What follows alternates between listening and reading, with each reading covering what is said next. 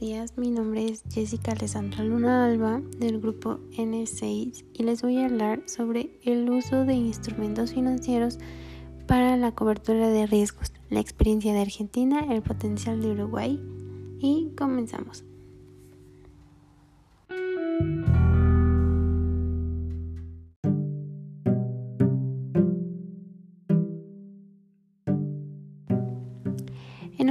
Cada vez más volátil, las empresas utilizan sus instrumentos derivados para poder minimizar sus riesgos y así tomar mejores decisiones de inversión.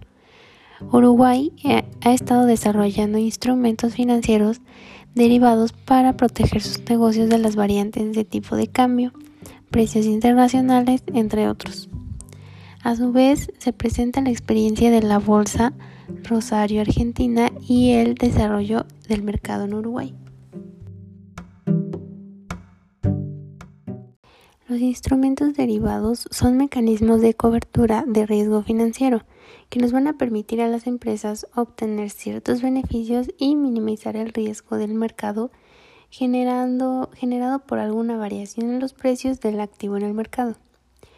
Claro que sin embargo, dependiendo del tipo de contrato que se llegue a pactar, puede ser empleado para incrementar, modificar o disminuir el riesgo. En, proporción a los rendimientos esperados, ya que no solo son contratos de cobertura, sino también de especulación, por lo que una visión demasiado optimista de estas operaciones puede impedir lo que opera en algunos agentes financieros, como lo menciona Sheriff, en decepción, falta de honestidad, manipulación del mercado y fraude.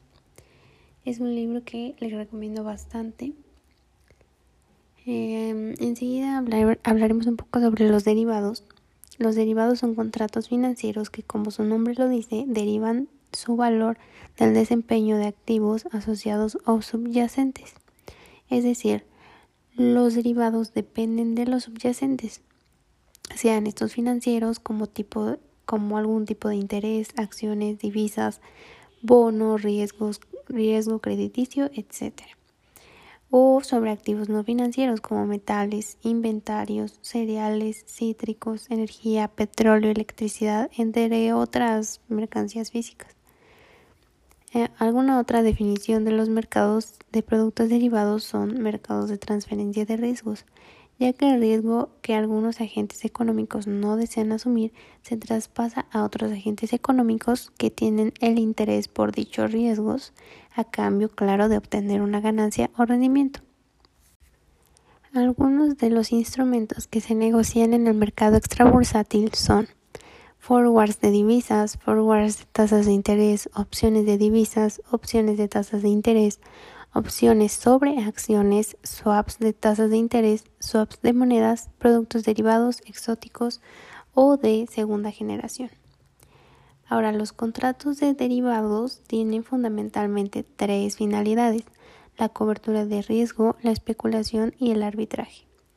La cobertura de riesgo, los productos derivados son útiles para quien desea mitigar o cubrir el riesgo de variaciones en los precios de los activos. La especulación, en este caso, el agente no desea mitigar o cubrir el riesgo.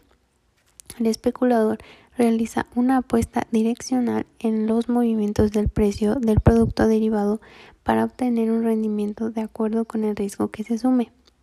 El arbitraje consiste en realizar una operación en los dichos mercados financieros para obtener una ganancia a valor presente sin riesgo, aprovechando alguna imperfección detectada en el mercado.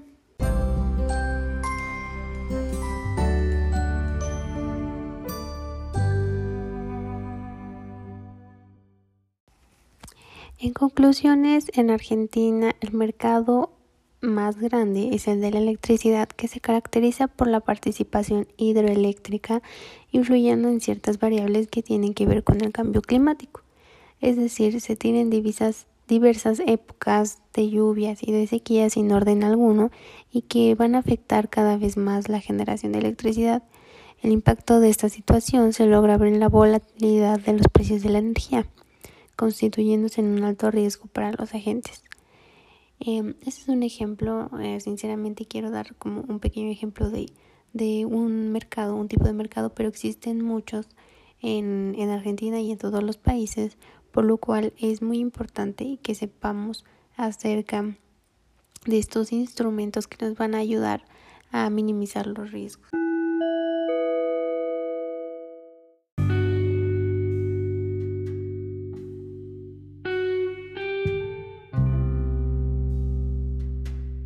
Muchas gracias por su atención y nos vemos en el siguiente episodio.